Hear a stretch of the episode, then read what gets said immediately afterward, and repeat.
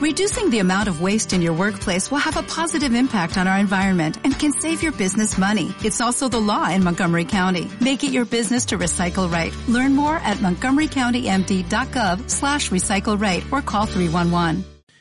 Pues directamente le damos al zoom, ¿no? Oye, al zoom, al play, tío. Y ya está, ¿no? Y grabamos así. Eh, bueno, ¿qué?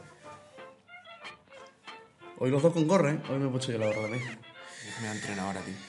Ya, tú crees muy guay, tío. Soy muy pro. Em, yo tengo. Mira, voy a. Para romper el hielo, voy a contar un par de, un par de anécdotas, ¿vale? Vale. Todo tuyo. Eh, una es la- el tema de la gorra. Porque me. Con el, con el, el look del bigotito y la gorra, el otro día me vi como. ¿Qué pasa? ¿Qué quieres? Eh, ¿En serio me hablas para decirme esto y me cortas? ¿Verdad, Laura? Ya, es que estáis todos cortados por el mismo patrón, ¿sabes? Es que la leche... Bueno, en me fin. momento. Em, bueno, lo que iba, el rollito del, del look del bigotito y la gorra, eh, el otro día me vi como si fuera eh, una estrella de Hollywood. Ya busca, tío, es que estoy rapidísimo, estoy que ni, que ni en la resistencia. Porque ahora que tenemos cámara y eso, cuando has dicho el look, me ha recordado cuando Joaquín. Sigue, sigue, sigue. Bueno, no, nada. El otro día me vi como... ¿Te acuerdas? Como, como una estrella... No, no me acuerdo. Ah, con el look eh, Con el del look pelo de amarillo. verano. Mira.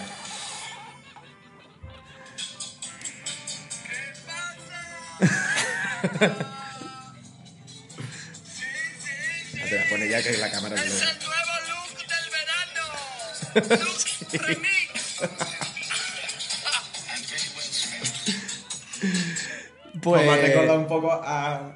Ya está, tío. Ah, me, vi, Joaquín. me vi el otro día con el bigotillo y la gorra. Digo, tío, es que soy una estrella de Hollywood.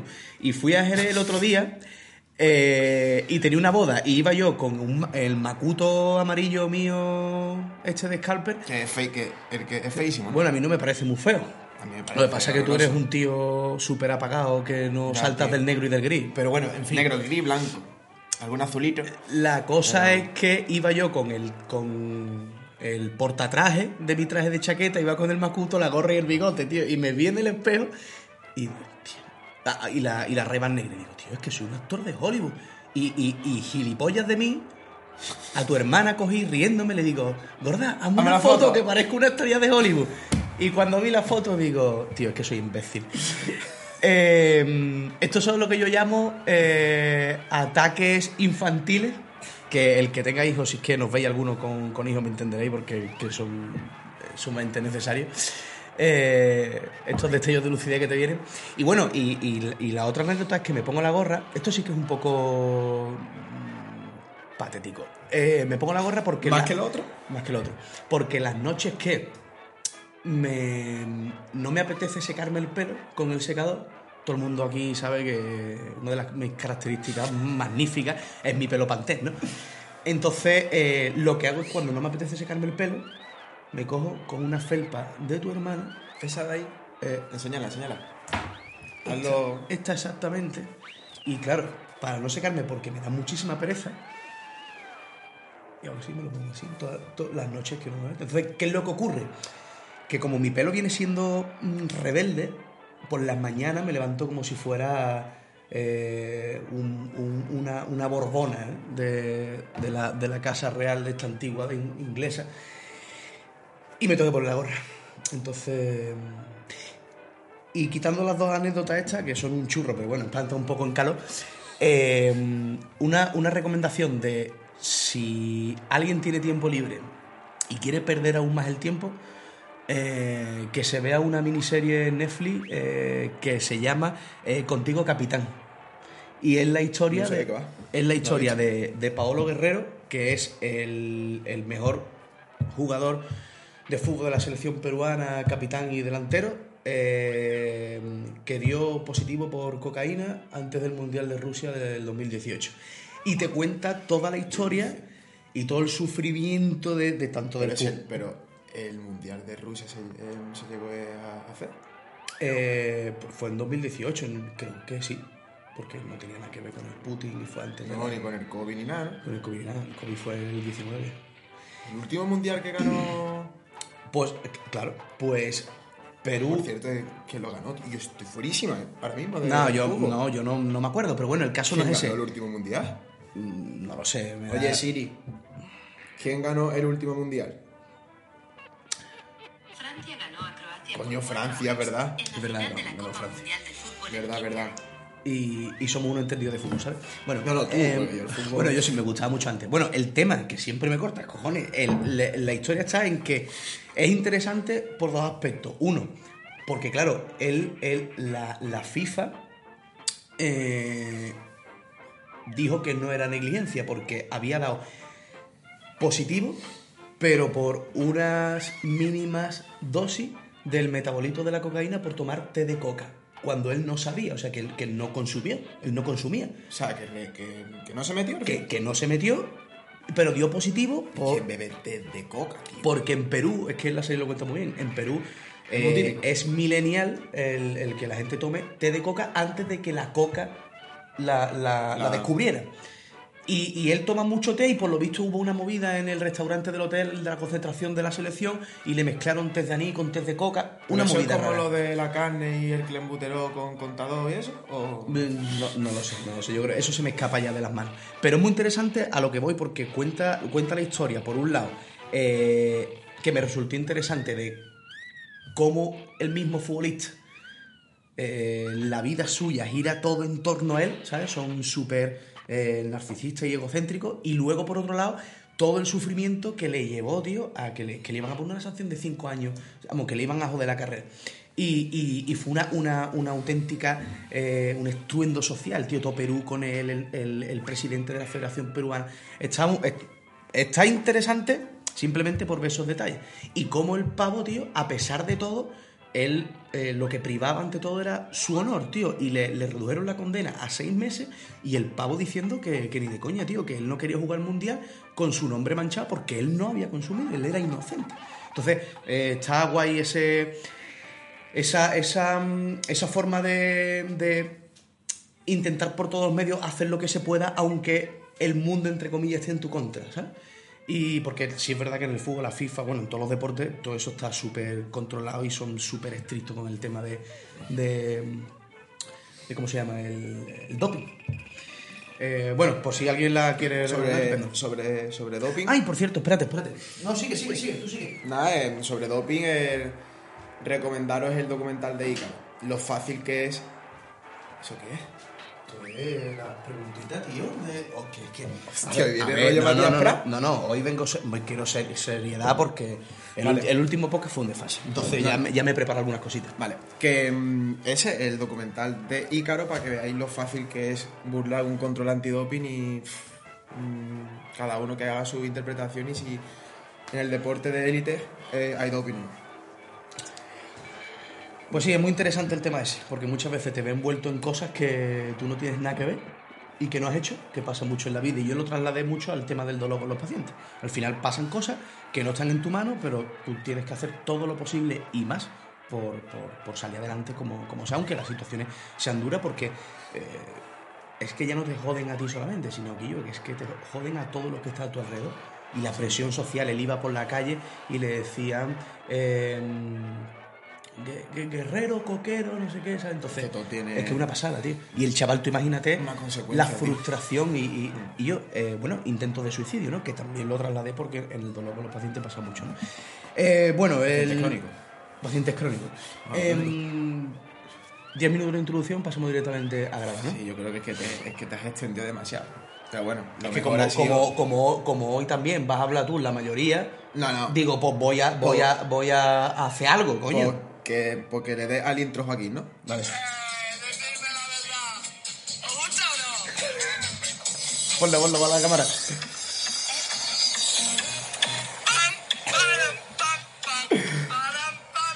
Anda, que yo, dale, dale al play, anda, que estamos tumbados. ¡Vámonos!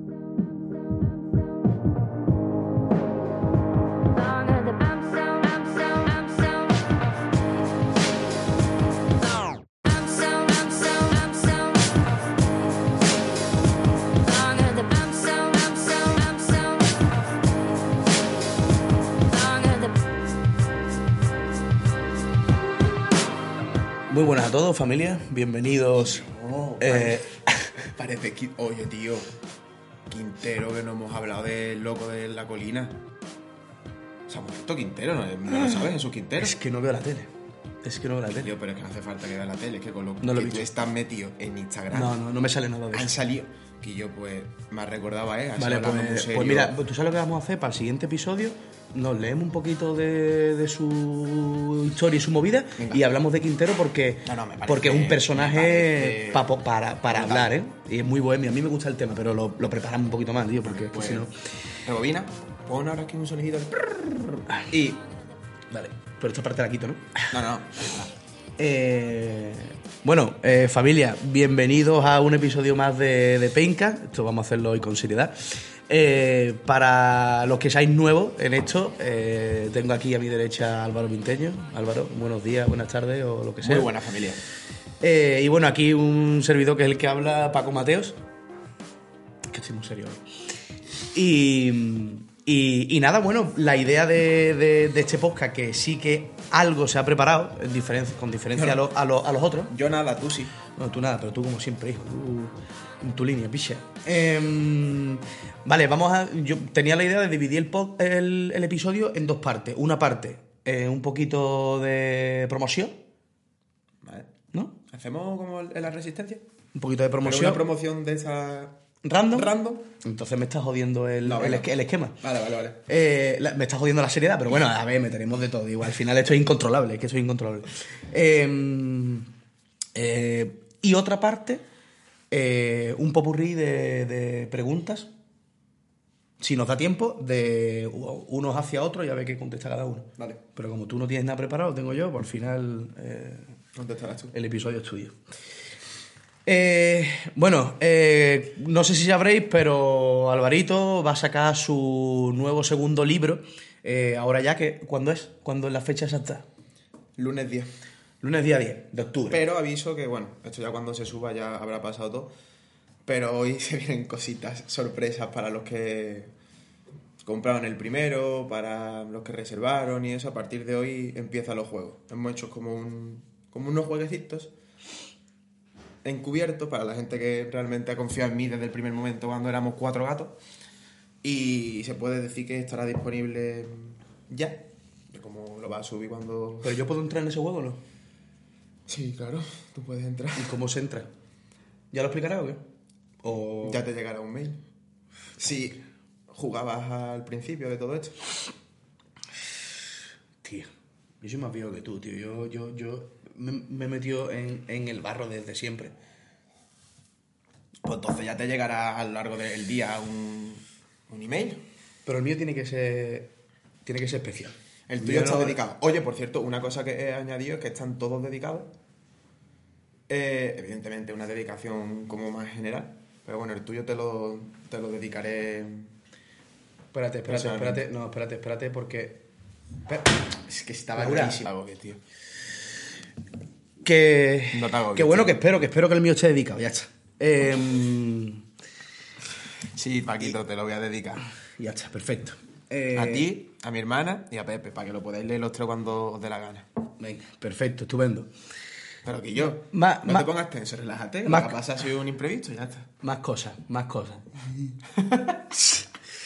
Eh, más cosas, vale. Eh, ¿Algo más sí que tú quieras meter de, de inicio, de fechas, de cositas o de algo? Lunes 10, sale a la venta, lo podrán comprar por la página web. Habrá sorpresa en cuanto al primer y segundo libro, que también se podrán comprar juntos con, con un descuento. Y, y que lo disfruten. Pues perfecto, pues... Tiene mucho más misterio. A ver, yo lo que puedo decir es que... Ah, bueno, sí, que es un libro digital, eh, que llega instantáneamente, que lo bueno que de ese digital es que es como si fuese eh, un libro vivo porque cada actualización que se va haciendo de los libros, una vez que lo compras una vez, ya lo compras para siempre. Es decir, que todas las actualizaciones y todas las ediciones te llegan gratuitamente, sin tener necesidad de comprar la nueva actualización ni nada, sino lo compras una vez y todo lo que se vaya actualizando y eso te va llegando a tu correo en el momento que salga eh, gratuitamente. De hecho, el primer libro está actualizado, ¿no? Sale Va a la actualización a la vez ahora- que la venta del segundo. Sale ahora la tercera edición. De hecho, lo que le va a llegar a los, a los que compran el primer libro hoy es el primer libro con la nueva edición y un regalito del segundo libro de una muestra, que se lo he regalado. En plan, una muestra para que vean cómo, cómo es por dentro y todo eso. Esto como cuando en las bodas tú haces el regalo y, y luego te dan un sobrecito con cremitas o te dan uno, una botellita de vinagre.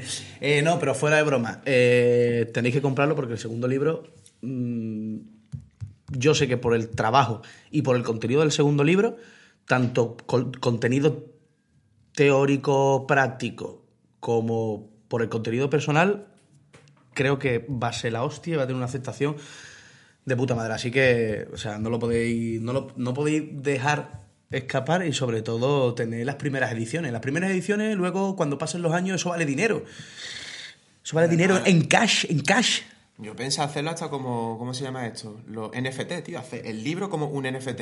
Y que alguien comprase la pri- el primer mm, ejemplar de la primera edición en NFT del libro. O sea, eso en cinco años, ya, ya te diré yo. Edición oro de joder cómo duele, ¿eh? Eso hablamos con Elon Musk, tío, y NFT. metemos ahí dentro ahí de Bitcoin y para adelante.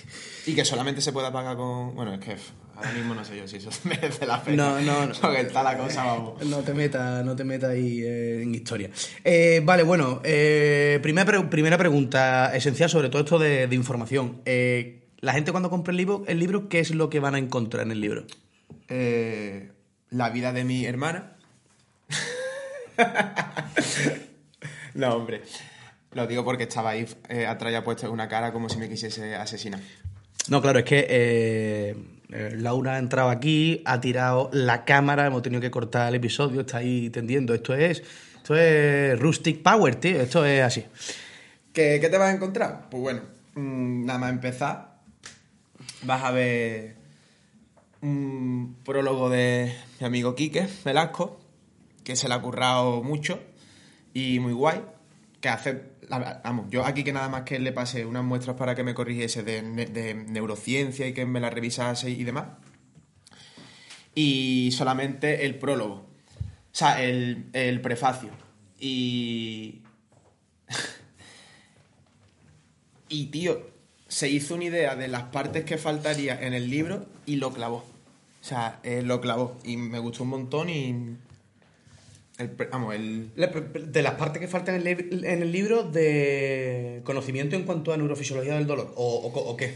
Yo aquí que le pasé. Eh, uno, dos, tres, cuatro, cinco, seis capítulos de neurociencia y de, neuro- y de neurofisiología del dolor. Desde cómo se detecta mm, ese daño real o potencial, cómo llega a la médula espinal, qué ocurre en la médula espinal, cómo llega al cerebro, qué ocurre en el cerebro, cómo se procesa, cómo se puede modular toda esa información. Eh, todo eso se lo pasé yo aquí, que en diferentes capítulos.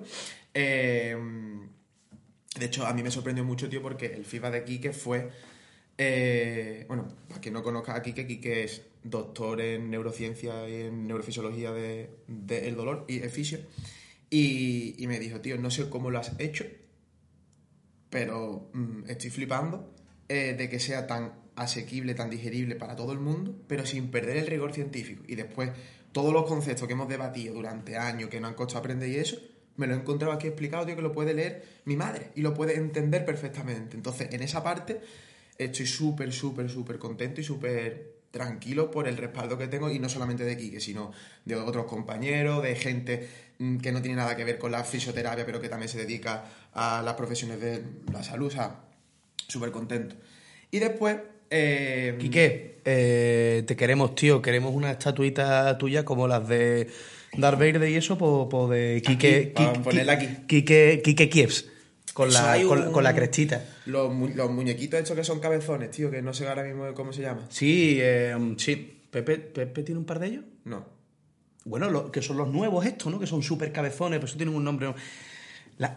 me parece impresionante, tío, que los niños eh, que tienen un poquito de más edad no jueguen con, eso, con esos cacharros y los tengan metidos en sus cajas, toda una estantería puesto, que, que creo que los sacan y cuando terminan de jugar los meten en sus cajitas y dejan No, y hay gente que lo deja incluso por si se revaloriza. porque posiblemente tengan la mentalidad de que el día de mañana, no sé ¿eh? si eso alcanza a, a la, a la mente de los niños, ¿no? Pero bueno, que la moda es esa.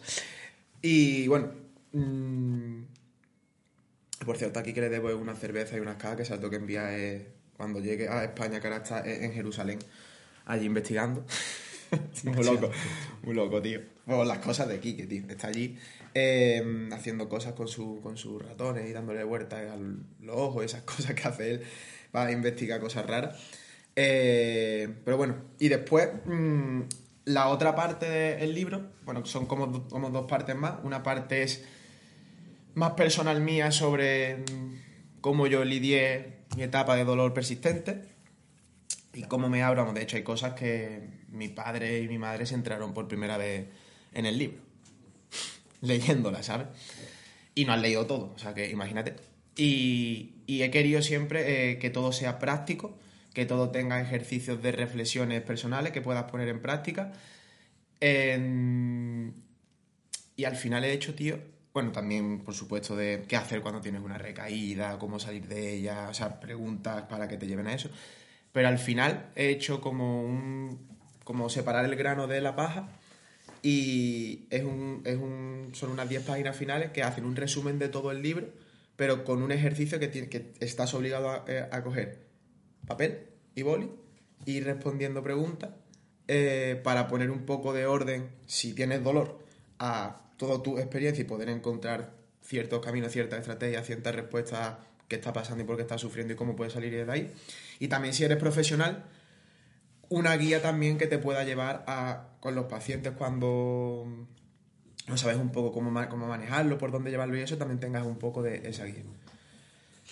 Muy bien, eh, a mí lo que más me gusta de, de todo, por lo que por lo que es medio leído y por lo que me has contado, es la, la- la unión, ¿no? O el remix de eh, contar con conocimiento en neurociencia y neurofisiología, eh, haciendo similitudes con historias de eh, películas, series, libros, historias mm, fantásticas, cosas de arte, de filosofía. Esa es la parte que más me gusta. A mí, ¿no? Ya teniendo un poco la base del resto de cosas, pero Es como... pero me gusta, me gusta la, la mezcla que has hecho Mm. de, de cómo relacionar o cómo hacer similitudes entre lo que es algo que es puramente científico, entre comillas, mezclarlo con otros tipos de cosas de tu vida, de lo, de- de lo que sea, ¿no? que tiene que ver Harry Potter, Batman, Robin Hood, el cangrejo Sebastián de la Sirenita con tu dolor, ¿no? Pues eso, eso es lo, O la eso lo obra de Escher y el cuadro de El Grito, ¿no? Que tiene que ver con... con- sí. Eso es lo que más me gusta. Entonces, a esto hilando a la siguiente pregunta, es la de eh, ¿en qué o para qué eh, te ha servido o te ha ayudado el tema de la escritura? Pa- para encontrar silencio y para, y para dar sentido mm, a todo lo que pasé. O sea, a mí la escritura literalmente se podrá decir que me ha salvado de, mu- de muchísimas cosas. Ha sido mi gran descubrimiento. Pero porque, porque empezaste. Es que esto es una cosa que yo utilizo eh, a veces para mí cuando lo necesito mucho, eh, pero también lo utilizo con mis pacientes bastantes veces eh, porque es una forma de, de poder expresar. Porque, claro. El tema está en que cuando tú estás sobresaturado tienes un problema muy gordo tal, al final en tu cabeza hay una velocidad tan brutal entre eh, pensamientos, ideas, conexiones que te vienen, que van, que no consigues enlazar y cuando la mejor forma de poder eh, expulsarlo ¿no? y trasladarlo a un papel, ya luego ahí es cuando se cuadra un poquito todo y cuando tú lo ves por escrito. ¿no? Entonces, la cosa es que si tú empezaste haciendo escritura para tú reflexionar o hiciste la escritura porque dijiste voy a hacer algo con la escritura. Fue inverso, mira, yo... eh, todo empieza por un momento estaba fatal en el sentido de cuando dejé el primer trabajo. Bueno, gente que lo dejé y que medio eh, me echaron porque me tenían que hacer indefinido y, y pasó eso, ¿no? Eh, entonces yo empecé a trabajar, pues, en donde trabajamos ahora, estaba cobrando el paro y se me olvidó renovar el paro. Entonces, pues claro, mm, a los tres meses a mí se me olvidó en renovar el paro, yo estaba empezando en la consulta, iba tirando, iba bastante bien y yo pensaba, digo, bueno, pero lo que me encontré es que me pilló el verano de por medio en Sevilla y bueno, pues todos los ahorros que tenía, el paro y todo eso y demás, pues se fueron acabando y eso y prácticamente tenía 50 euros en la cuenta. Y un momento hasta le tuve que pedir dinero a mis padres de, papá, eh, de madre, necesito dinero porque es que no me puedo mantener. Entonces, eh, viendo también que tenía menos pacientes y eso, pues empecé a investigar y cosas que ya tenía como muchas ideas, ¿no? Pero empecé como a darle un sentido y eso, que fue cuando escribí el primer libro sobre alianza terapéutica, era la cosa que yo más fallaba, y razonamiento clínico. Y quieras o no, una vez que yo terminé ese primer libro y me sirvió mucho para mí, dije, tío, ¿por qué no compartirlo? Además estoy en una necesidad económica de, si viene bien a la gente y puede ayudar, pues bienvenido sea. ¿Pero eso lo hiciste para ti o lo hiciste por supervivencia con la idea de trasfondo de decir... eh, Ambas. Es que- es que no te hay, que, hay, decir- hay que pivotar. Si esto, si esto no está funcionando ahora mismo, mm, hay que sacar... Mi, mi instinto básico fue, lo hago para mí, para aprender. Pero a su vez que lo estaba haciendo, hay que pivotar porque mm, esto de momento está dando para lo que da, voy a ver qué puede dar esto. Y, y eso es un paso importante porque al final es eh, ser consciente de lo que de, lo- de la realidad, de lo que hay. Yo, Vamos, eh, y yo me considero un privilegiado y un afortunado que, quiera o no, mis padres me pudieron ayudar. y en- no, no, por supuesto. Para eh, mantenerme los tres primeros meses hasta que yo más o menos ya fui otra vez, pero fue... pero vamos, que es un paso, es un, es un- es un- es un paso duro el tú decir, eh, para lo que yo he hecho, lo que he estudiado o lo que he trabajado ahora mismo no está funcionando, mm, tengo que cambiar el, el rumbo de esto, ¿no? A- aparte de. O sea, que, que es, que esa decisión, aunque pueda venir medio sola porque por la, la necesidad te hace que venga, eh, tenerlo claro tú y tenerlo presente, decir que hay que dar un salto en algo. mm, hombre, eso no, No, era, no lo hace todo el mundo tampoco. O, o me quedo quieto y la veo venir y, y vemos a ver cómo sigue yendo en la consulta más y eso. o Bueno, esto ahora mismo es lo que es. Voy a ver qué otras cosas puedo hacer, porque por aquel entonces en redes sociales pues, estaba creciendo bastante y eso. Y empezaba yo a compartir muchísimo contenido sobre alianza terapéutica y eso, y veía que interesaba y hostia, creo que puede interesar eh, a la gente que me sigue y eso, pues para adelante. Y de hecho a mí me sorprendió porque fue mm, sacar el primer libro y la aceptación fue brutal, hasta el punto de mis problemas económicos se resolvieron. Tal cual. O sea, em, se resolvieron para tener mis necesidades cubiertas básicas de poder pagar alquiler, poder comprar, no tener que hacer em, cálculos de cómo llego a final de mes y eso. No soy millonario, no soy ni mucho menos, pero vivo con lo justo, tranquilo y mi suficiente y en ese sentido cambió muchísimo. Pero lo que me has preguntado de la escritura de si fue así para encontrar mis problemas, no fue así. De hecho, yo escribía un poco por estatus, por señalizar eh, esa autoridad, para... Y ha ido cambiando todo.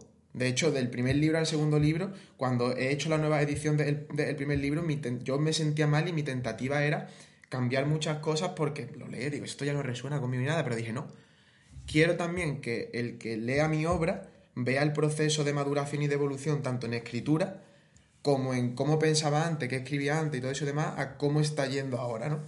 Entonces lo dejé así y el segundo libro, eh, de hecho, debería de haber salido hace un año y medio. Y cuando yo terminé el primer libro y lo leí y eso, dije, esto es una mierda. O sea, no- yo no me sentía... Era todo muy, mm, eh, muy técnico, era un libro muy técnico. Y por el momento vital que yo estaba pasando, eh, no sentía que casaba conmigo y eso y dije, voy a reescribirlo de nuevo, voy a abrirme. Y a través de ahí sí fui haciendo un poco lo que te has comentado al principio de ordenar mi historia, darle más significado a mi dolor, eh, ir cerrando ciertas cosas y a mí el libro a día de hoy se puede decir que vamos me ha servido para poner un punto y final a un capítulo oscuro de mi vida y que necesitaba como soltarlo que me siento súper tranquilo. De hecho este libro ya para mí mm, ya ha sido todo un éxito por eso. Lo que venga ahora será consecuencia de lo que yo pueda transmitir a las personas y ya está pero que no o sea, que no tengo ahora mismo una pretensión, una necesidad como en el primer libro, ¿sabes? Sino que lo he hecho eh, disfrutando, por gusto Y por suerte los feedback que yo teniendo de compañeros, de gente que he revisando y eso es, tío, mm, se nota que estás disfrutando y se nota que lo estás escribiendo eh, por ti, por desahogarte. eh, dice, y te animo a que no intentes adornar las cosas por si te sale escribirlo así, tío, bien. De hecho, Kike lo que me dice, pues dice, tío, me encanta que en un libro de, ne- de neurofisiología, de dolor, de todo eso, haya palabrotas, haya chistes, eh, haya historias personales. Dice, no es el típico libro que tú coges eh, y empieza todo súper técnico, eso que tienes que leer incluso un par de veces para entenderlo, sino, tío, esto lo vas entendiendo de- del tirón porque lo estás contando como con una cerveza. Además, lo bueno que, que tiene eso es que si te fijas, eh, cuando tú vas leyendo libros o vas leyendo sobre todo a escritores, cuando tú coges libros de diferen- de- del mismo escritor, te vas viendo que aunque el contenido sea diferente porque cuentan historias diferentes, pero la forma de contar las historias es totalmente diferente en función de la, de la época y el momento eh, que haya pasado el escritor. Eh, y eso se, se- se aprecia mucho en, cuando tú coges a lo mejor un par de libros o tres, tres libros de un mismo escritor. Pero pasa exactamente igual con eh, pintores, con artistas, la gente que canta, los cantantes. Eh, coño, Melendi, porque, porque es el ejemplo más claro, ¿no? Eh, o, o- o- Joaquín Sabina, ¿no? Eh, según el periodo de su vida que han Sabina pasado, también sale en el libro. pues según el periodo de su vida que hayan pasado, son canciones más alegres, son canciones más tristes, más románticas, más melancólicas o unas mierdas de canciones cuando dejan la droga, ¿no? Por ejemplo. ¿no? Además es que Entonces, en, en- en el primer libro es como menciono lo importante que es para mí mi abuelo, menciono cosas de mi madre, pero O sea- no me meto en profundidad. Y en el segundo libro es como me abro un poco más para que conozcan eso, pero que se puedan sentir identificados el propio lector y con una cosa concreta que estoy explicando del capítulo sobre el dolor. Yo lo que digo es que eh, a mí me parece perfecto que tú hagas eh, una obra, el que dice obra pues es cualquier tipo de cosa, no tiene por qué ser un libro, y que tú no te arrepientas al cabo de los años de lo que has escrito ni cómo lo has escrito. O sea, se ha escrito porque ese fue el momento que te tocó escribir eso de la forma que, que se hizo y punto. Y al final la gente, eh, en tu caso, pues lo apreció tal cual. Y es muy probable que la gente que te sigue comprando ahora lea ese libro y diga, ostras, qué libro más guay. Y aunque tú pienses que, claro, como tú has conseguido evolucionar, porque al al paso de los años todo el mundo evoluciona, tú digas, hostia, pues yo cambiaría un montón de cosas, ¿no? Pero que, que yo soy de los que piensa de que lo que está hecho en un momento concreto se ha hecho así por algo y ya está, y no tiene por qué cambiar, ¿no? Eh, bueno, vamos a darle un poquito de chicha a esto porque, porque tal. Eh, la siguiente pregunta es la de. que, es una, que es una eh, pequeña frustración personal que yo tengo también, que esto lo he hablado yo contigo varias veces, que es. ¿Crees que es difícil escribir bien? Y segunda pregunta. ¿Y que a tu público objetivo le, le, le gustes? Define escribir bien. Escribir bien. Escribir bien es escribir súper laboriosamente, con palabras, con recursos literarios No, no, no, y demás. eh, eh, o escribir bien es escribir, Escribir- frases cortas, directas y que lleguen a la gente y que se sientan identificadas. Es que, es que eh, esa es la cosa de escribir bien, porque no todos los escritores son eh, mm, ilustrados, ni, al- ni artistas. La cosa es escribir bien para que a tu público objetivo, al que tú quieres realmente llegar, le gustes como tal. Porque, porque tú, porque al final nosotros, entre comillas, ¿sabes? Somos, somos, somos unos mierdas, total, ¿no? Eh, pero, pero, que, pero que realmente tenemos Como nuestro- si yo fuese escritor, ¿no? no, no. Bueno, yo creo que yo creo que en parte lo eres, ¿no? Aunque no te dediques. Bueno, siempre, es que casi te dedicas a eso. Bueno, total. El tema es que eh, yo lo que digo es que es- todo, nosotros tenemos un público objetivo. un, un- un público que no sabemos por qué, yo todavía no lo entiendo. eh, le gusta muchísimo lo que compartimos y. no sé. Entonces, bueno. Porque, eh, porque le ayuda, porque le eres útil, ¿Cómo- porque cómo le consigues? gusta la forma en la que habla y, le- en el que le transmite. ¿Cómo lo cuentas, no? Al final es cómo lo cuentas. Pero para escribir un libro, yo creo que tienes que tener otra serie de características y de, y de- y de conceptos claros en la cabeza para poder transmitir bien en un libro, que no es lo mismo que tú hacer un post o hacer una historia, y hacer un libro, ¿sabes? Entonces, para ti, ¿cuánto de difícil es eso? Yo te diría que todo lo que solemos pensar de es muy difícil, no sé escribir y eso son excusas por el miedo que nos da literalmente poder escribir algo tal y como nos sale y que no sea aceptado por la gente. Es decir, es un problema más de inseguridad y de perfeccionismo y de autoestima y eso que otra cosa. Yo me he dado cuenta que si tú eres auténtico y escribes como te salga y demás, llega. O sea, llega. Y es una cosa que tengo más que validada por redes sociales con miles de personas.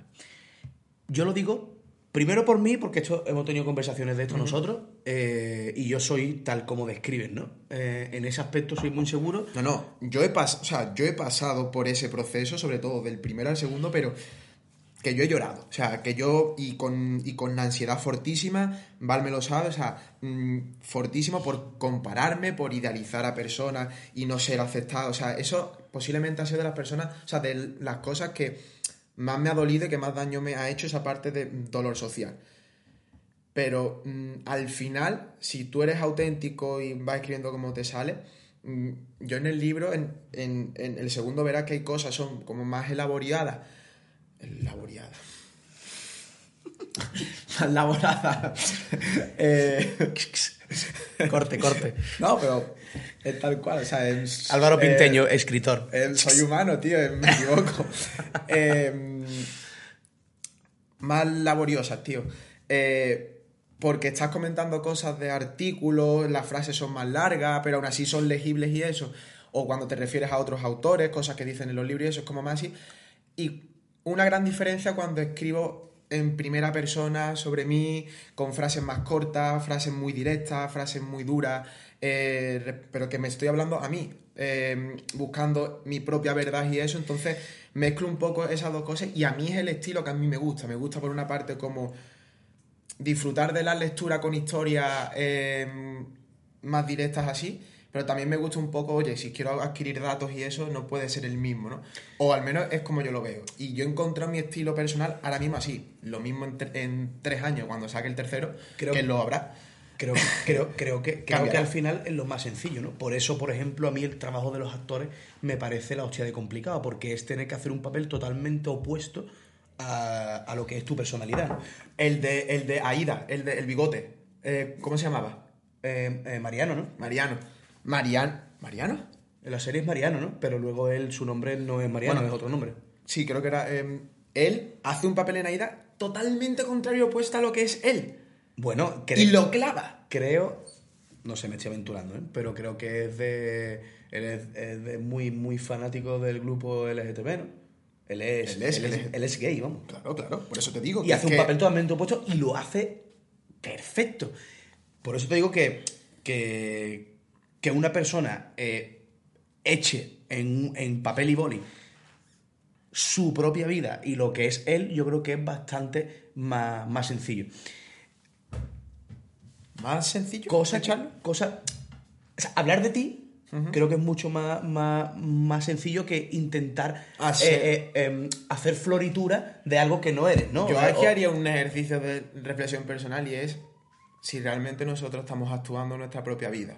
Y nada más que tienes que ver las redes sociales y que Pero si es- el feed de tu, de tu Instagram se parece poco a lo que es tu vida real. Mira, yo te digo, yo te digo una cosa. ¿sabes lo- no sé si sabes lo que te quiero decir, Sí, ¿sabes? sí, pero, es que las redes sociales están totalmente desvirtuadas. que es muy difícil ser auténtico y ser tú mismo, ¿eh? Pero yo a mí no me parece fácil. Yo te lo digo, te digo que, se- que es más sencillo, no que sea fácil. Yo, por ejemplo, cuando me pongo a escribir y cuando escribo a lo mejor eh, que estoy escribiendo las newsletters y tal, mm, hablar de mí y de mi forma, de cómo interpreto una cosa, de cómo pienso, de cómo lo hago, de cómo tal, a mí me parece más sencillo que, Sí, que- bueno. que- que tener que ponerme a pensar eh, cómo digo una cosa que no es tan mía. ¿Sabes lo que te quiero decir? Es que, Entiendo que- es que, a ver. Pero al para tú es- poder hablar de ciertas cosas, al- eh, tú al final tienes que pasar por un periodo de reflexión en el que tú digas, me siento capaz de poder hablar de estas cosas. Entonces, y ya las digo mm, sin ningún tapujo, ¿no? Em, pero yo lo decía porque, o sea, yo, esta conversación viene porque en, en redes sociales hay, hay muchísimas personas mm, yo po- podría incluirme, ¿no? Eh, muy, muy, muy frustrada porque no consiguen eh, sacar lo que hace el resto de la gente o lo que a nivel de comparaciones, ¿no? Eh, no, no puede ser igual de bueno que, que otro haciendo la misma cosa, pero no se dan cuenta que pueden tener eh, otra, otra salida y otras virtudes, como es el tema de la escritura, porque ahora es todo vídeo, ¿no? Y si no te pones delante de una cámara y no eres bueno, no tienes buena imagen, no, no articulas bien, no tal, No haces reels. es una mierda. No No haces el reel. Eh, y eso frustra mucho, ¿no? Pero a lo mejor el tema de la escritura, hay gente que yo estoy seguro de que puede expresar en un papel y un boli cosas muy buenas eh, y puede hacerlo eh, por ahí. Que es a lo que iba con el tema de la. Pero es que el problema está, Paco, en las comparaciones, tío. Es que las comparaciones son odiosas. Es que no, te- es, que no es lícito. Y de, y de hecho es que es, mm, es que está mal planteado que tú te compares con una persona diferente, que no seas tú. Porque son contextos diferentes. Es que, es, es que, es, es que no tiene sentido. Y ya no es compararte, ya no es compararte solo con otra persona que pueda, pueda Además, que ser te la. estás comparando con la mejor versión de esa Exacto, persona correcto. y con lo Esa que quiere compartir y con el éxito. Esa es la cosa. Eh, respecto a lo que, vamos, que viene eh, al hilo este, ¿no? Yo no sé si tú, eh, lo, lo habrás apreciado o no, pero vamos, llevo como últimamente eh, compartiendo todos los días una reflexión al final, ¿no? Que le pongo como paz y hago como una reflexión. Y quizás por el momento en el, en el que estoy pasando ahora, que incluso mucha gente como que se preocupó de tío, está bien, digo, no, no, estoy posiblemente en mi mejor momento, pero quizás no, es que no me he mostrado tan auténtico y tan como soy yo, ¿no? Eh, otra cosa es que yo esas cosas que no- es que no las compartí antes y me las guardaba para mí. Y mm, lo que me he dado cuenta, tío, es que compartir esa story todos los días ayuda a más gente de lo que yo me podría llegar a pensar, incluso más que algunos posts que pueda hacer sobre el dolor, eh, mm, explicando el dolor de gestión y- y eso y demás. Una cosa es como está tu autoridad eh, en formato post y ese formato de stories como más personal y como más yo abriéndome y ahí es cuando yo he validado de que hay mm, mm, cientos de personas que me han escrito y me han dicho, me encanta la forma que escribe, me encanta cómo transmite, me siento muy identificado y demás. Entonces he dicho, si esto yo me siento bien haciendo esto y me están validando estas personas, quizás no, nunca em, llegaré a ser J.K. Rowling, ni Jordan Peterson, ni mm, un escritor de, de renombre, pero me centro en aquellas personas que se sienten identificadas con eso y puedo ayudar. Es que para mí, es que ya para mí eso es mm, la polla, tío. Poder ayudar a través de una cosa que he descubierto a través de mis problemas que me encantan. Y yo pienso también, aparte, de que, de que todo eso, aunque sea algo muy personal y, y- y la intención primera, eh, objetivo, sea la de eh, ayudar a mayor número de personas posible con ese tipo de mensajes, al final todo siempre tiene una intención en cuanto a. Yo lo pienso así, ¿eh? en cuanto a reconocimiento, en cuanto a estatus, tal. Claro, es que... Eh, Eso, eh, eso es, es innato, entre otras Y cosas. además que, Pero a lo que, que yo- evolutivamente Pero a lo es que yo me refiero. super- em, em, supervivencia. Todos estamos jugando constantemente Que a lo a que- un juego de, se- de señalizar nuestro estatus. Y quien diga que no y quien se quiera quitar, y además no compartiríamos en redes sociales si no tuviésemos cierto componente narcisista y egocentrista No, de eh, eh, mm, in- interés, ¿no? Al final, hay que, hay- imposible. al final hay que decirlo, claro. O sea, el, el que comparte. Mira, es que, que- que situación más tonta, ¿no? Eh, el- eh, ayer fui al veterinario, ¿vale? Y. Y estaba allí eh, Fati, que es la veterinaria, y me dijo, ostras Paco, tío, el otro día te encontré por redes sociales en Instagram, tío, que yo no vea eh, la cantidad de, de- seguidores que tiene, no sé qué, no sé cuánto, porque ella también está con el rollo de compartiendo, pero ella, ella está sobre todo en TikTok, ¿no? Porque yo tengo en TikTok, no sé qué, y le digo, mira Fati, yo en TikTok no, no tal, y digo, y digo, sí, tengo, tengo seguidores, está está- está súper bien, pero bueno, que, que está bien, que está bien, estamos en proceso ahí de, del Instagram tal. Y estaba la recepcionista Rocío, eh, que es más mayorcita, que acaba de tener a, su niño. Bueno, no, está, no tiene TikTok, no tiene Facebook, no tiene Instagram ni nada. Y, y escuchando la conversación, Fati le dijo, porque mire, Rocío, tú que no tienes nada. Así que Rocío miró con una cara como en plan, es que no me hace falta, tío. Es que no me hace falta porque no me interesa ni tengo ningún interés. Y es, y es normal, es que nadie el que tenga redes sociales es porque tiene, aparte de porque le guste y porque, y porque mm, sea una, una- una vía para poder transmitir ciertas cosas, que me parece mm, fenomenal, porque es que están para eso, eh, y se ayuda a muchísimas personas, yo estoy convencido. em, la otra parte es que hay un interés siempre. Totalmente. Entonces, Hay eh, que darle más vueltas. no, no, es que no- es tal cual, ya está. Lo digo porque al final, las lo que, con lo que tú estás hablando de las historias que tú estás compartiendo ahora, que, que nadie se tiene que sentir mal por el hecho de que, de que mm, quieran hacer lo mismo que tú haces. O sea, que tú lo haces porque estás en el momento de hacerlo, porque has visto que, eh, que eso ahora mismo a ti te sirve y a la vez sirve a mucha gente, pero que la gente no quiera eh, eh, hacer... mm, Yo ahí tengo porque te ha cogido en la etapa de que has hecho el segundo libro, que lo has hecho más personal. Creo que también eso influye en que hayas cambiado un poco mm, tu fotito de Instagram y la hayas hecho más personal. Y deja algo más personal, ¿por qué? Porque al final, el momento en el que tú estás, vas encaminado a más personal. Más rollo escritor, más, más individualización. mm, no tanto generalidad de fisioterapia, sino. Y oye, me parece puta madre. Pero que, mm, que no todo el mundo quiera llevar a eso porque Mira, yo he comprendido con una conversación con un paciente y, y lo- y- y lo- y me, y me- y me estaba, y me estaba mm, quemando por dentro realmente que no es mi momento para, para lo que yo quería. No es mi momento y hasta que yo no he comprendido que todavía no es mi momento, que a lo mejor mi momento será dentro de, no sé, me da igual, 10 años, 15, 7, eh, no lo sé. Pero ahora no es mi momento. Hasta que yo no he comprendido eso, mm, no se me ha bajado un poco la, la- la- ¿Ansiedad? la ansiedad y no he llegado a un momento medio de tranquilidad porque ya es verdad que me estaba, me estaba un poco obsesionando con cosas, ¿no? Eh, pero, tío, comprender de que ahora mismo es posible que no estés en el, mom- en el momento para hacer lo que te gustaría hacer porque otros lo hacen, no sé, que la gente piense en eso. Mira, hay tres, tres cosas, ¿vale? Eh, que respecto a todo lo que has comentado, que me parece que son como pepitas que se puede llevar en la gente, ¿no?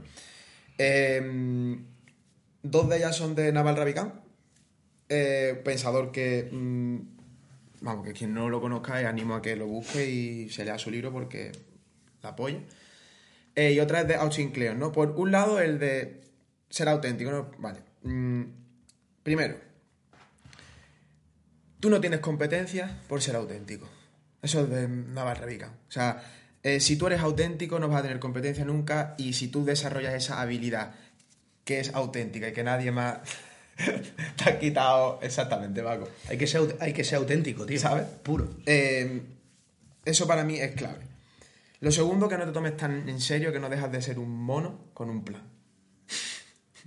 Un mono, que el otro día estuve pensando, un mono montado detrás en la camioneta Con un bazooka. con un bazooka y sin nadie al volante. O sea, es que somos así. ¿eh? Y que, tío, que eres humano y que mm, eh, te equivocas, que vas a cometer 500.000 errores, que, que mm, no pasa nada, tío, que no te tienes que ser tan...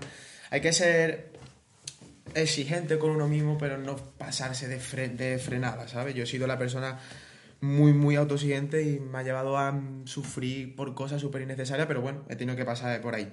Y la tercera, eh, si lo que yo comparto te puede servir de inspiración para lo que decía Austin Kleon de robar como un artista y coger el formato, hacerlo tuyo y darle otro toque y tu toque personal siendo auténtico, hazlo. O sea, eres totalmente libre. Una de las cosas que estamos acostumbrados es a pedir permiso por todo y una de las cosas que se sabe que la gente de mayor éxito no pide permiso. Hace las cosas como le apetecen, robando como un artista, evidentemente sin cometer eh, ile- ilegalidades, pero haciendo lo suyo.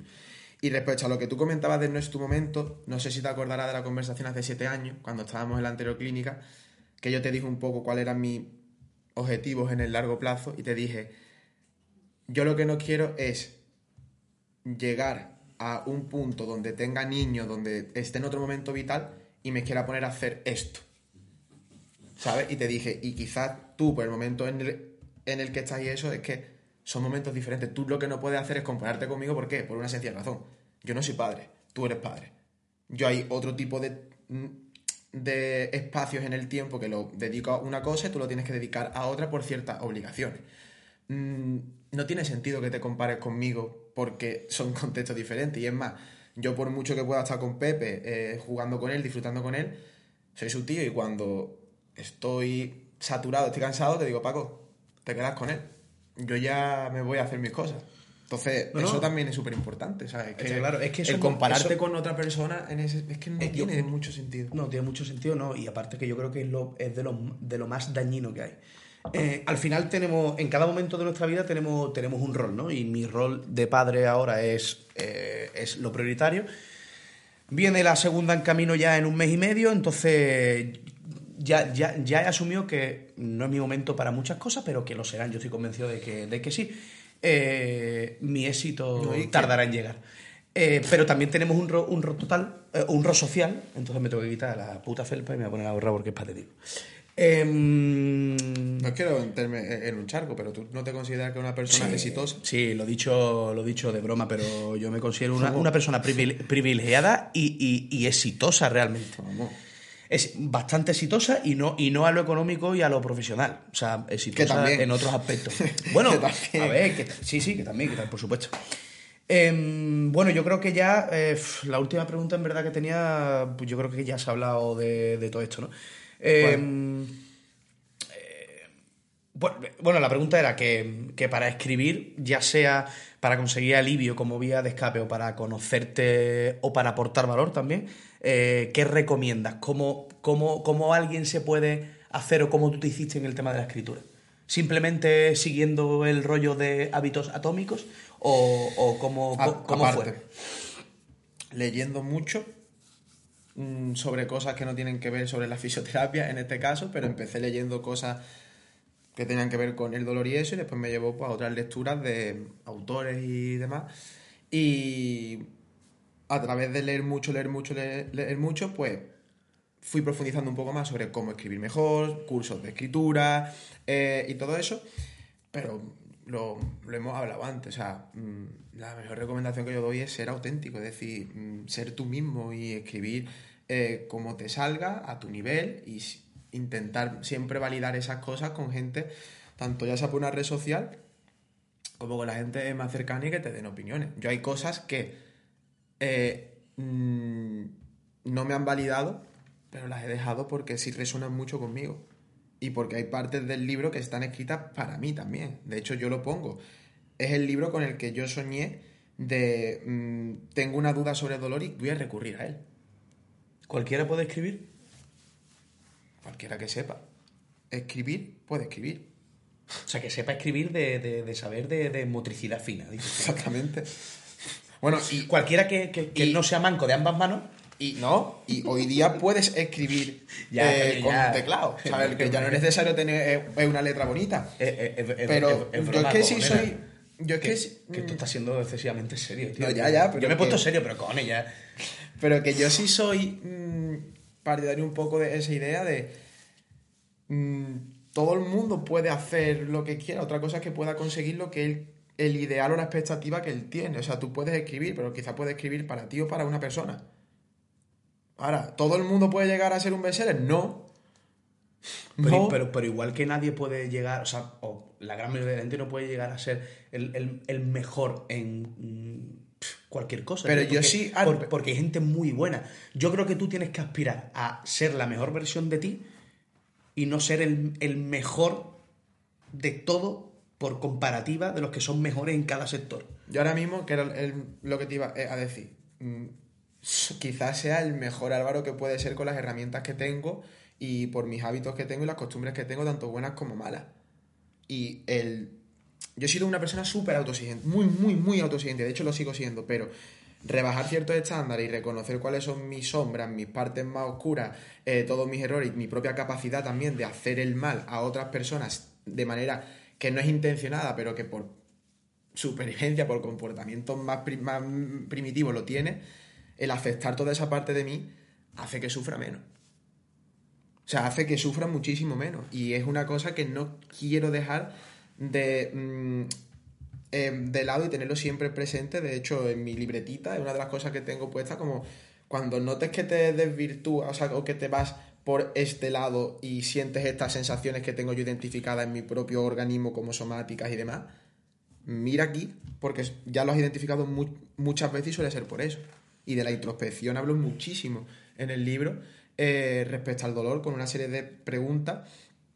Eh, de hecho, lo hablé con varios psicólogos con terapia de, de aceptación y compromiso y demás, eh, porque es que he hablado de antropología, de historia, de psicología, de cine, de arte y de neurociencia y de neurofisiología y de mi vida personal.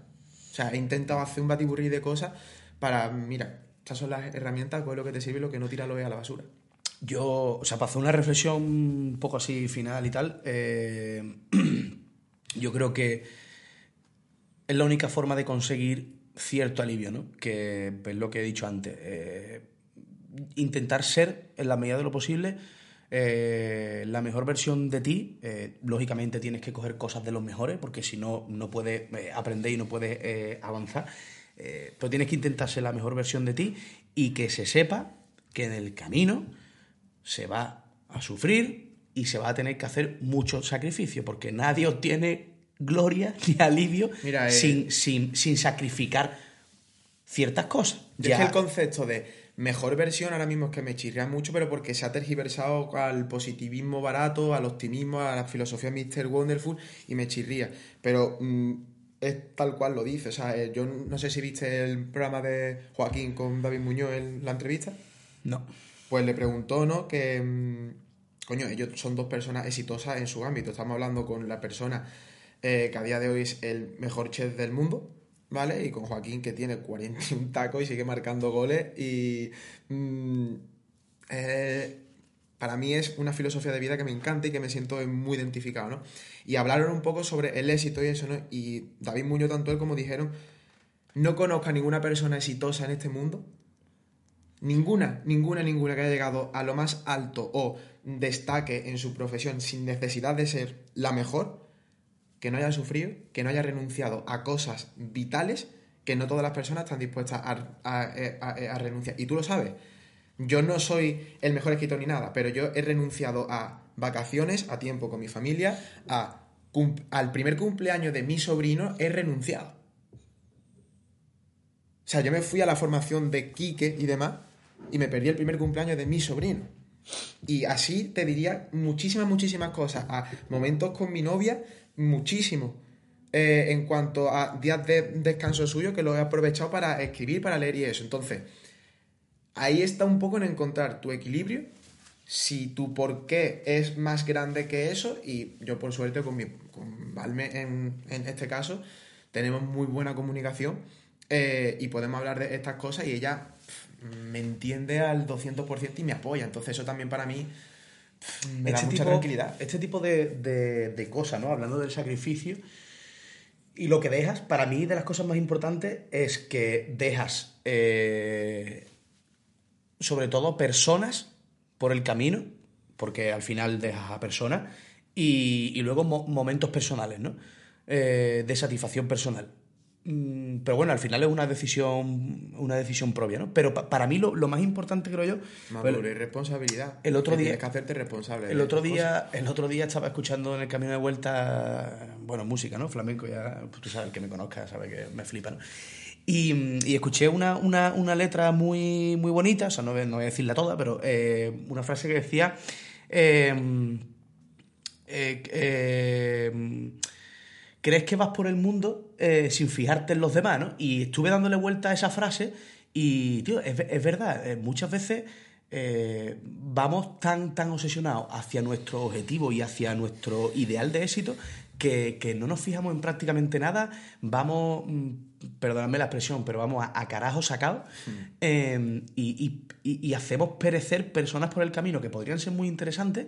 eh, que, nos podrían aportar muchas cosas, pero como vamos así, eh, no nos fijamos en, en prácticamente nada, ¿no? Y estamos en la, en la, en la edad contemporánea de mm, objetivo, objetivo, objetivo, objetivo. Tengo que cumplir mi objetivo, muerte, muerte. Y, y, y si, y si tengo que, mm, de- no sé, eh, derrochar cosas por el camino, eh, que a lo, a lo mejor dentro de ese camino hacia el objetivo mm, hay pequeñas salidas, ¿no? Pequeñas isletas que tú puedes ir cogiendo para, para poder aprovechar ciertas cosas que no tienes que derrocharlo todo, ¿no? Pues ya te digo, la gente va, vamos, vamos así, ¿no? Eh, pero eso me parece muy importante y me gustaría que se quedara el hecho de, de que vamos como pollo sin cabeza, eh, directo hacia, hacia el objetivo, mm, sin conciencia de lo que de lo que pueda estar pasando muchas veces a, nuestro alrededor. Sobre- Y ojo, que soy partidario de que mm, hay, que hay que quitarse de cosas para conseguir lo que tú quieres. Sí, pero es que fíjate, mm, cuando no se tienen las herramientas adecuadas, se puede acabar muy mal. Es una de las cosas que hablo eh, en el libro. Cuando yo estuve pasando por mi trastorno con la vigoresia y eh, con los TCA de la, de la alimentación, eh, yo por suerte a día de hoy, vamos, me he dado cuenta que tengo, mm, o sea, lo que es la palabra o el valor amistad, lo he encontrado con mis amigos de toda la vida porque nunca me han dejado de lado, a pesar de yo haberlo dejado de lado, por ellos me intentaban ayudar, pero cuando tú estás mal y estás enfermo como, como, como yo estaba, pues no lo ves, ¿no? Entonces, si mi objetivo era la mejor versión de mí mismo, física, en todos los sentidos y demás, ¿no? Eh, polarizada al extremo, pues acabé derivando en eso, ¿no? Y para mí era mucho más importante escuchar a personas que no conocía de nada, pero que seguía en redes sociales, que tenían que decir sobre recomendaciones generales que se dan mm, tan así, pero que parece que son dogmas escritos en piedra sobre la alimentación y eso, que derivaron en mí por no saber canalizarla, por no tener e- e- esa herramienta en un momento vital que fue bastante complicado, en todo eso, ¿no? Y yo recuerdo, tío, que mm, uno de mis mejores amigos, Sedeño, mm, cogió en una feria, estaba yo tomándome unos chocos fritos, y yo estaba quitando el frito y lo estaba tirando al suelo y me estaba tomando el choco solo. Pero es que no me avergüenzo de contarlo así porque es que fue tal cual. Eh, Pues ya, ya no lo hacen, ¿no? No, Bueno, sigue haciendo, sigues haciendo lo de lo de la, la, la cortecita del jamón. hasta el año pasado, ahora no. Es que eso es un delito, ¿eh? Eso deberías meterte preso por eso. Ahora, ahora, por ejemplo, no, pero por eso te digo que eh, ese tipo de trastorno, aunque tú lo vayas superando, siguen dejando huella en ti, porque quieras o no, no olvidamos. Todo deja traza en nuestra memoria y demás, ¿no? Eh, y tienes que decir, ostras, no, mm, a eso, ¿no? Y me dijo, tío, ¿tú eres consciente de lo que estás haciendo? Mira cómo, dice, mira el suelo. Dice, mira la que tiene el día ahí que parece para venir palomas a comer. Y le dije, tío, es que no lo entiendes. Es que me estoy cuidando. Es que eh, es, ¿sabes? Era como. Y hay como momentos de sociabilizar, momentos. No estoy entrando en contexto de competición, de eso y demás. mm, Eso para otro podcast, si quieres, hablamos sobre la vigoresia y sobre todas estas cosas. Vamos. Em, pero, tío, mm, llegó, se juntó con. O sea, se, se reunió conmigo, me lo dijo de manera muy clara y me dijo, tío, tú podrás engañarme y podrás decirme lo que quieras. Dice, la cuestión es, ¿qué historia te estás contando a ti mismo? Y si tú de verdaderamente, por mucho que tú me digas que estás bien, estás bien. Y a mí aquí cogió y me hizo clic y, y empecé, dije, tío, no estoy bien, no estoy bien, no estoy bien, no estoy bien. Y es llevado ese éxito que hemos estado hablando, esa cosa, llevado al extremo. Eh, y por eso ahí yo sí descubrí también mucho de escritura y todo eso y demás, para poner orden a todo eso. Pero han sido momentos de los que hablo eh, relacionado a todo porque... Hasta el, hasta el menos pintado te puede dar un consejo valioso en un momento dado, ¿eh?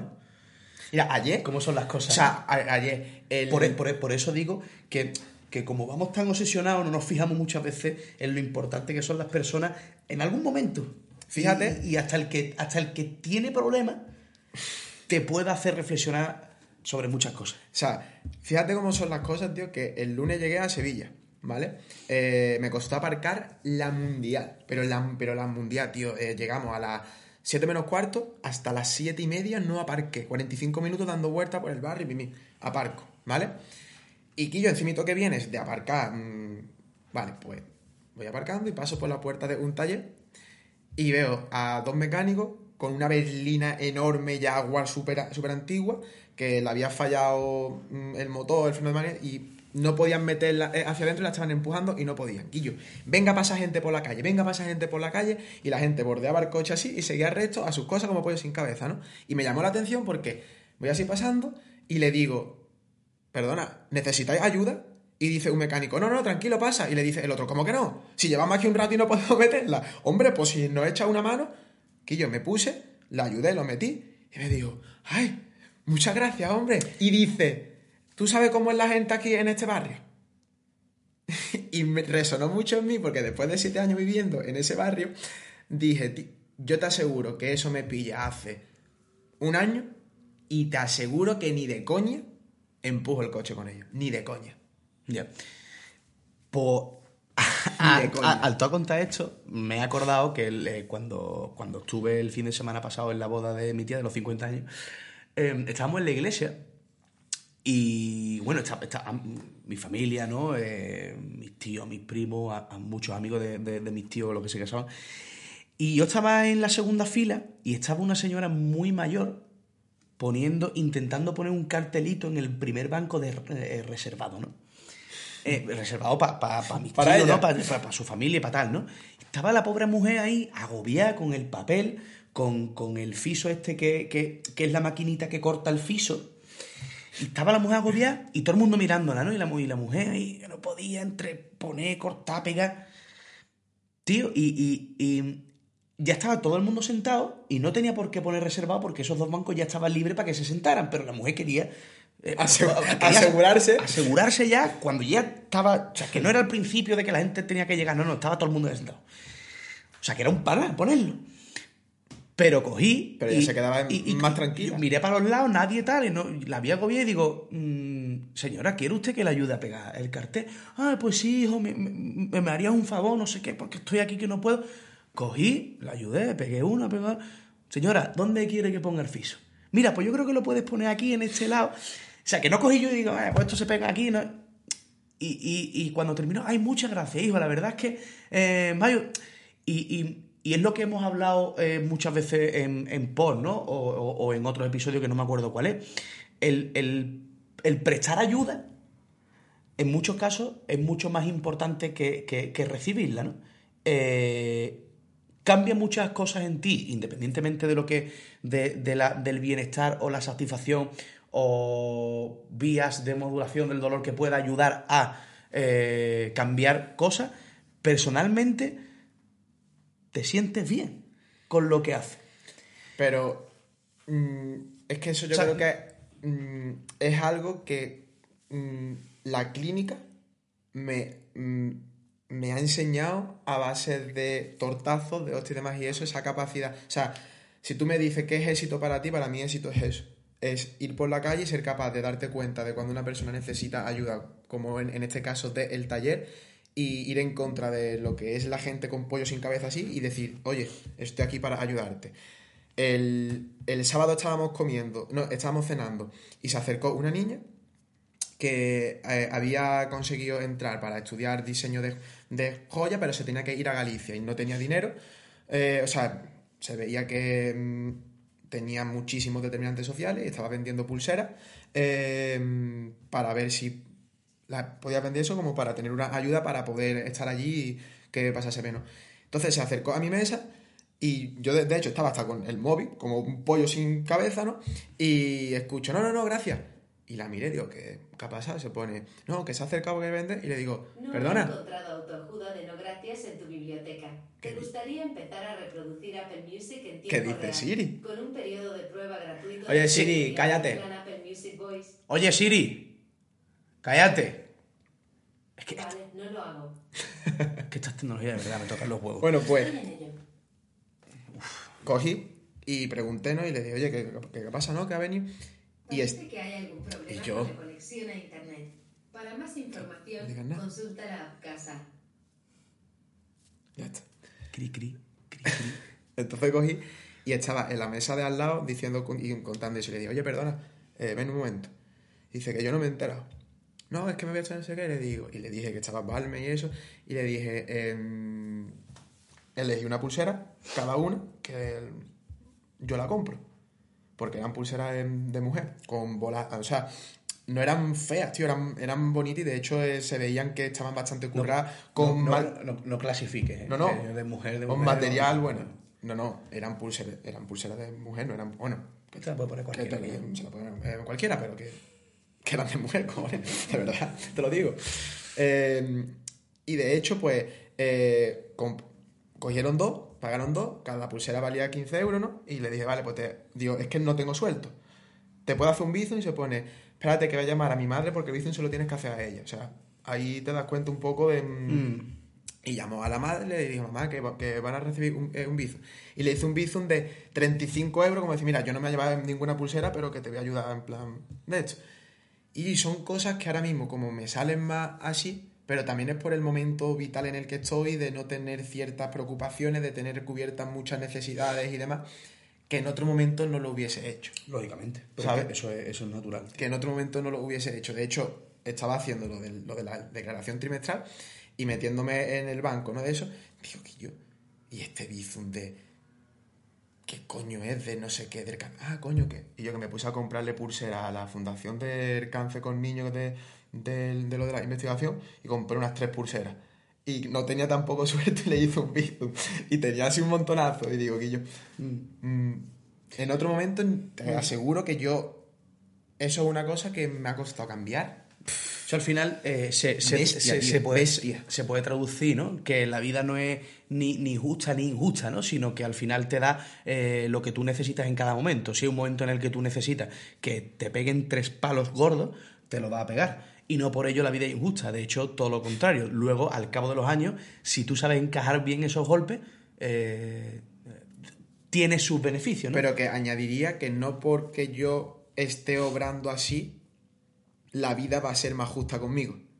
No sé si me explico. sí, pero es que, es que te Que digo no que lo no- hago porque... que no creo que, que haya injusticia o justicias en, en- en lo que es la esencia de la vida. Eso es nuestro juicio de valor hacia lo que nos sucede. Justo e injusto es lo que puede hacer un cabrón del gobierno cuando tiene poder. Eso sí puede ser justo e injusto. Ahora, lo que es la vida en sí, como esencia, como tal, no sé si me, me estás entendiendo. Sí, sí. Eh, yo te entiendo.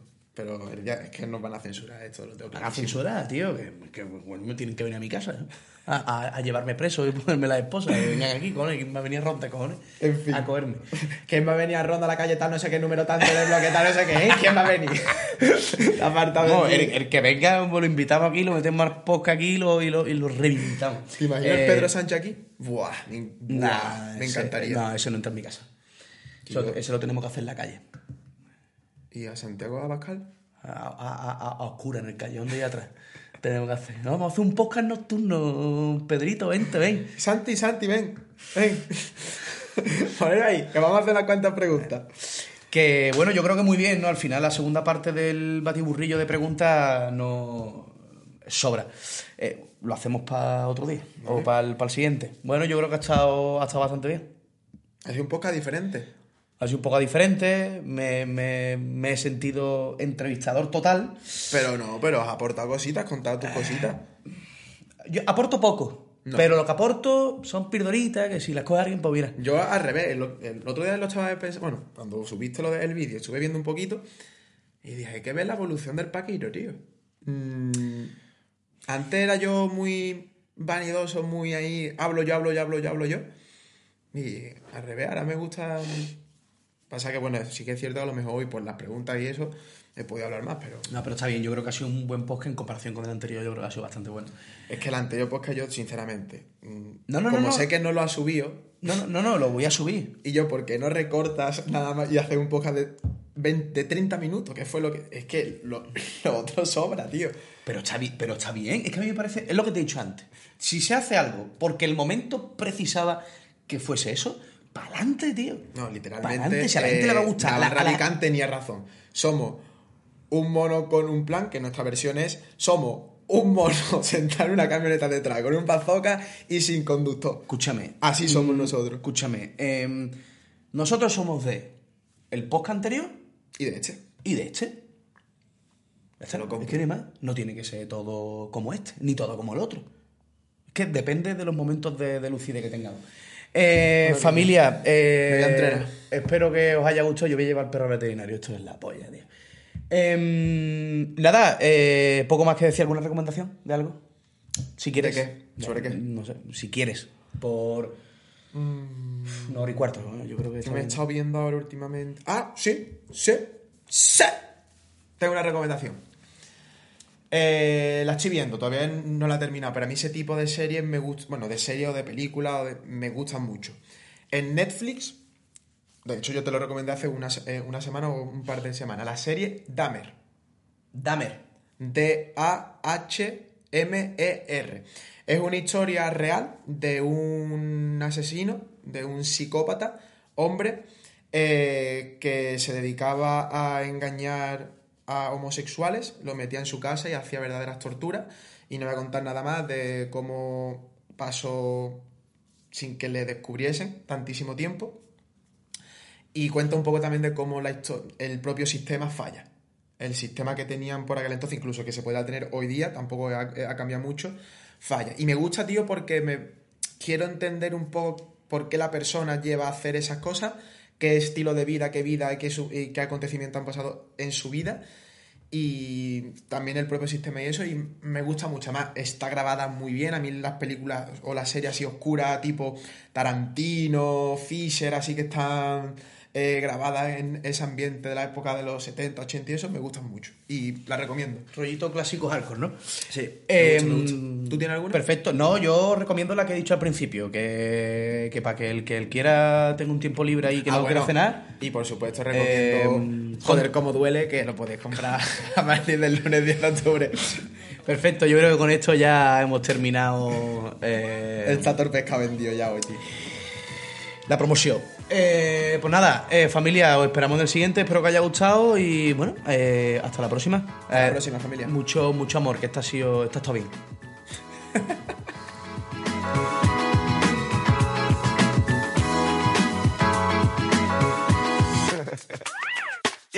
Dale más potencia a tu primavera con The Home Depot. Obtén una potencia similar a la de la gasolina para podar, recortar y soplar con el sistema OnePlus de 18 voltios de Ryobi desde solo 89 dólares. Potencia para podar un tercio de un acre con una carga. Potencia para recortar el césped que dura hasta dos horas. Y fuerza de soplado de 110 millas por hora. Todo con una batería intercambiable. Llévate el sistema inalámbrico OnePlus de 18 voltios de Ryobi. Solo en The Home Depot. Haces más. Logras más.